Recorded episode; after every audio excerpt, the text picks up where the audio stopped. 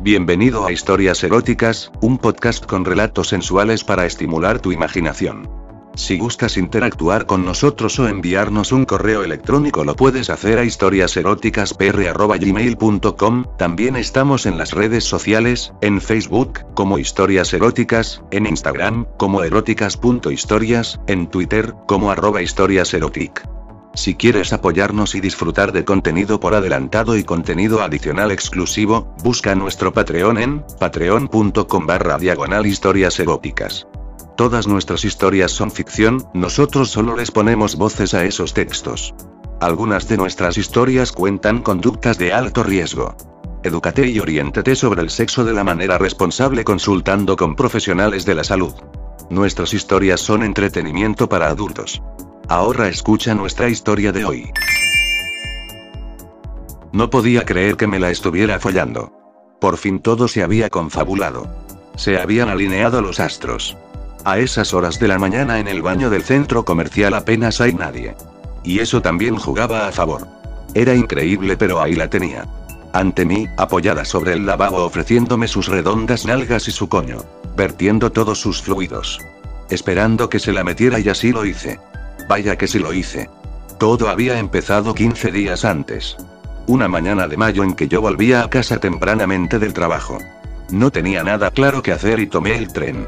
Me bajé en la estación del barrio de San Ginés. Es un solitario apeadero excavado en la roca, en pleno túnel. La única forma de acceso al barrio son los ascensores que salvan un desnivel de unos 40 metros. Aquel día bajé sin más del tren y recorrí el largo pasillo. Unos metros por delante iba una chica, no muy alta, vestida con una falda azul y una camiseta ceñida de rayas azules y blancas en la que apenas reparé al principio. A pesar de que sus tacones retumbaban en el pasillo cavernoso que nos conducía al vestíbulo de donde partían los ascensores. Durante unos segundos estuvimos los dos, solos en la caverna esperando que descendiera alguno, hasta que se divisó la correa de uno de ellos. Una especie de serpiente que con su contoneo te avisa de que ya está próximo el elevador. Llegó, se abrieron las puertas y montamos. Comenzó la ascensión, la lenta ascensión, con nosotros dos como únicos pasajeros. Transcurrieron unos segundos en los cuales tuve tiempo de fijarme en que sus pechos eran realmente atractivos. Redondos, turgentes, rebosantes. Su rostro no era muy agraciado, más bien dura de facciones, tal vez. Y su pelo liso y castaño no expresaba nada en particular. Pero su camiseta a rayas, de esas que favorecen tanto a las mujeres de pecho generoso, presentaba un escote que dibujaba un canal profundo entre dos masas rotundas, carnosas, apetitosas y, de pronto, se inclinó ligeramente sobre su pie derecho. Debía de tener alguna piedrecilla molesta, puesto que tuvo que quitarse el zapato. En esa operación dejó al descubierto prácticamente la totalidad de su seno izquierdo. Fue un instante eterno, tremendo. Fue el segundo más largo de mi vida. Fue un frustrante milagro que su pezón no emergiera por alguna parte. ¿Cómo describir la oleada de deseo que esa visión despertó en mí? No sé si fue el calor, el mes de mayo o que aquel día andaba yo especialmente caliente, pero el caso es que noté ese calor dulce, palpitante, recorrer mi pene desde su base hasta la punta como hacía mucho tiempo no había sentido. Tragué saliva. Yo no soy impulsivo. Soy muy poco decidido con las mujeres y por eso dejé pasar esos segundos maravillosos sin actuar. Antes de que pudiera salir de mi tensa perplejidad, ya había vuelto el zapato a su pie de origen, se habían abierto las puertas del ascensor y estábamos atravesando la canceladora. Fuera estaba lloviendo algo y ella se detuvo los segundos necesarios para abrir un paraguas. Yo me detuve mirando la lluvia, pero seguía en pleno aturdimiento. Por encima de mí mismo una fuerza inédita decidió que tenía que decirle algo, e increíblemente me escuché un sabes que estás muy buena. No debió resultar muy claro el mensaje, porque ella se acercó un poco musitando un Perdón. ¿Sabes que estás realmente buena? Esta vez sonó más alto y convincente. Algo debió de notar, tal vez no en mis palabras, sino en mi entonación, en mi mirada, en mi expresión, porque esas palabras salieron de forma telúrica como brota un torrente de lava del volcán.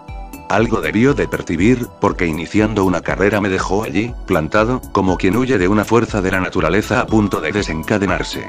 Así he visto yo en videos japoneses escapar de algún tsunami. Recorrió los metros necesarios para zambullirse apresuradamente en el edificio de enfrente, un edificio de oficinas donde seguramente trabajaba. Yo fui andando apresuradamente hasta casa, donde me hice una de las mejores pajas de los últimos tiempos. Y eso que a mi edad tengo problemas para eyacular por mis propios medios. Hacía mucho que no me pajeaba solo. Y el recuerdo era tan intenso que eyaculé de forma poderosa, cálida, abundante, la relajación subsiguiente no trajo la calma.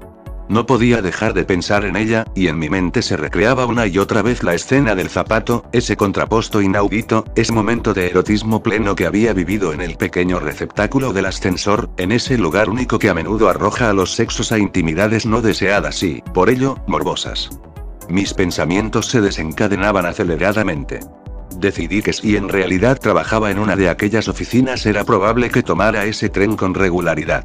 Sí, tenía aspecto de trabajadora administrativa de alguna oficina del edificio que estaba frente a la bocana de la estación. Al día siguiente volví a hacer el mismo recorrido, pero esta vez no la vi.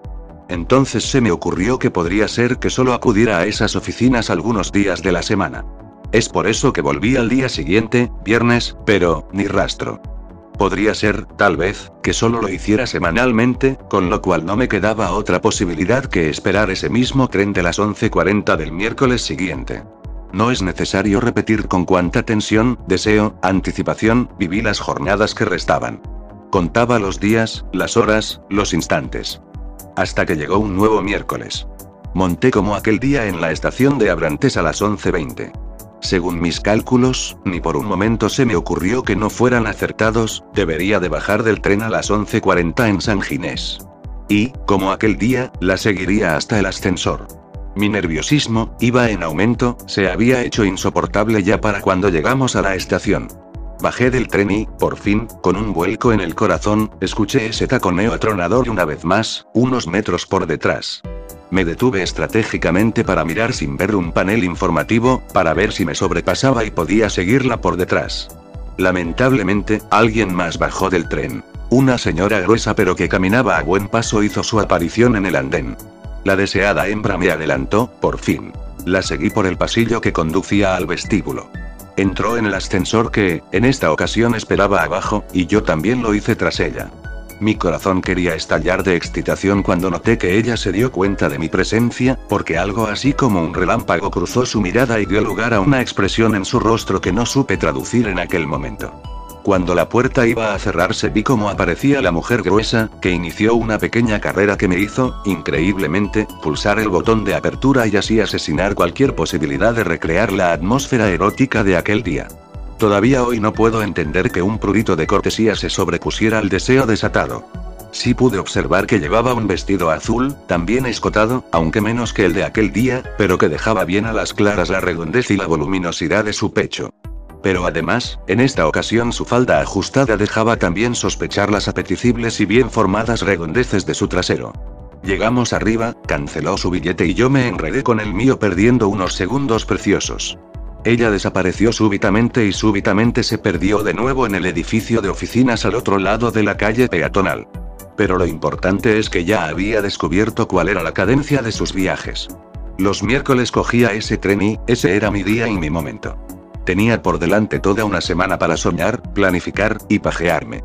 Durante todos esos días estuve analizando esa mirada y concluí, en un ejercicio tal vez de voluntarismo más que otra cosa, que esa mirada contenía una brasa de deseo. Deseo de ser asaltada por ese desconocido que era yo. Incluso la imaginé masturbándose, acariciándose el coño al pensar en mis manos sobando su cuerpo. Estaba asustado de mí mismo. Veía momento a momento crecer una desconocida determinación en mí que, de alguna manera, sabía que me podía llevar muy lejos. Tal vez, demasiado. Me la iba a jugar. Por una vez en la vida iba a saltar el abismo. Ya he dicho que nunca había sido decidido con las mujeres. Yo era de esos chicos que se quedaban sin bailar en la discoteca por pura timidez. Pero a mi edad llega un momento en que caen ciertos pudores, como de una dentadura infantil caen los dientes de leche. Y llegó un nuevo miércoles el tren a la estación de San Ginés a la misma hora. Bajé del tren y volví a escuchar el taconeo. Volví a detenerme frente al cartel y ella pasó a mi lado, pero, esta vez, de alguna manera sentí que volvió la cabeza. Sentí esa sensación que se nota en la nuca cuando alguien te mira. Esperé unos segundos, pocos. La seguí y casi se me sale el corazón del pecho cuando vi que vestía la camiseta ajustada del primer día. con una falda azul, también ajustada. Esta vez no había nadie más. Entramos en el ascensor, se cerró la puerta. No sabía si ese elevador partía hacia el cielo o el infierno. Todavía una fuerza en mi interior se debatía para decirme que no, pero mi alma vendida al diablo me obligó a dar un paso que sonó eterno apenas el elevador había iniciado su ascensión. Solo se estremeció levemente cuando notó que me movía, como si de alguna manera ya sospechara lo que iba a suceder. Me situé a su espalda y segundo más tarde estaba tocándole las tetas. Había saltado al profundo abismo. Pasó fugaz ese instante en que podía haberse resistido. Y cuando empecé a manosearle por dentro del escote estaba ya perdida, pues me topé con un pezón duro, grande, compacto, tenso como un arco. Su naturaleza la estaba traicionando, si alguna vez existió alguna voluntad de resistencia. Tuve tiempo de besarle el cuello, mientras le masajeaba el seno. Con un suspiro le abandonó cualquier fuerza que pudiera oponer. Para cuando llegamos arriba ya sabíamos los dos lo que iba a pasar. No había mediado palabra. No era necesario. Los dos sabíamos dónde estaba el baño público. Los dos sabíamos que a esas horas de la mañana estaría vacío. Recorrimos los metros que nos separaban del edificio como dos animales en celo. En el momento de entrar al baño ella me cogió de la mano y me hizo entrar en el de mujeres. Cerramos la puerta. La apoyé sobre el lavabo y en esa postura me harté de sus pechos durante unos segundos eternos, celestiales. Hubiera pasado el resto de mi vida sobándole las tetas. Hasta que solté uno de ellos con mi mano derecha para bajar la cremallera lateral de su falda. Esta cayó al suelo y empecé a masajear sus nalgas esta vez, que aparecieron rotundos ante mí, como dos vergeles de lujuria. Me desabroché el pantalón y cayó el slip. Por fin, encajé mi pene en el canal de su culo y así pude dar un nuevo e intenso repaso a sus tetas, dando ligeros apretones en sus pezones. Ahí perdí la noción del tiempo y del espacio. El mundo parecía muy lejano. Hasta que ella empezó a contonear sus caderas, masajeando así mi polla, que no necesitaba de tal estímulo para estar cerca de la explosión. En uno de esos movimientos ella se arqueó de tal manera que mi miembro se liberó de su dulce prisión, y así mi glande quedó tocando a la puerta del cálido y muy húmedo universo de su vulva. Retiré su tanga. Le hundí toda la polla al instante, sumergiéndola en la miel espesa y caliente de sus entrañas hasta el fondo, alojándola con absoluta plenitud y facilidad. Como si hubiera llegado al lugar donde siempre debió estar. No fueron necesarias muchas embestidas para soltar la leche caliente que el deseo de los últimos días había acumulado en mis testículos. Mi polla parecía quebrarse viva, encabritada en interminables espasmos, casi dolorosos de inaudito goce. Y, por fin, toda la fuerza del orgasmo se liberó de golpe en mi nuca, como una campanada celestial. No podía creer que tanto placer fuera posible. Gracias por escuchar la historia erótica de hoy. Historias Eróticas es un podcast con relatos sensuales para estimular tu imaginación. Si gustas interactuar con nosotros o enviarnos un correo electrónico lo puedes hacer a historiaseroticaspr.gmail.com, también estamos en las redes sociales, en Facebook, como Historias Eróticas, en Instagram, como eróticas.historias, en Twitter, como arroba historiaserotic. Si quieres apoyarnos y disfrutar de contenido por adelantado y contenido adicional exclusivo, busca nuestro Patreon en patreon.com barra diagonal historias eróticas. Todas nuestras historias son ficción, nosotros solo les ponemos voces a esos textos. Algunas de nuestras historias cuentan conductas de alto riesgo.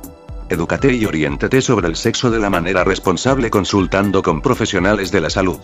Nuestras historias son entretenimiento para adultos. Ahora escucha nuestra historia de hoy.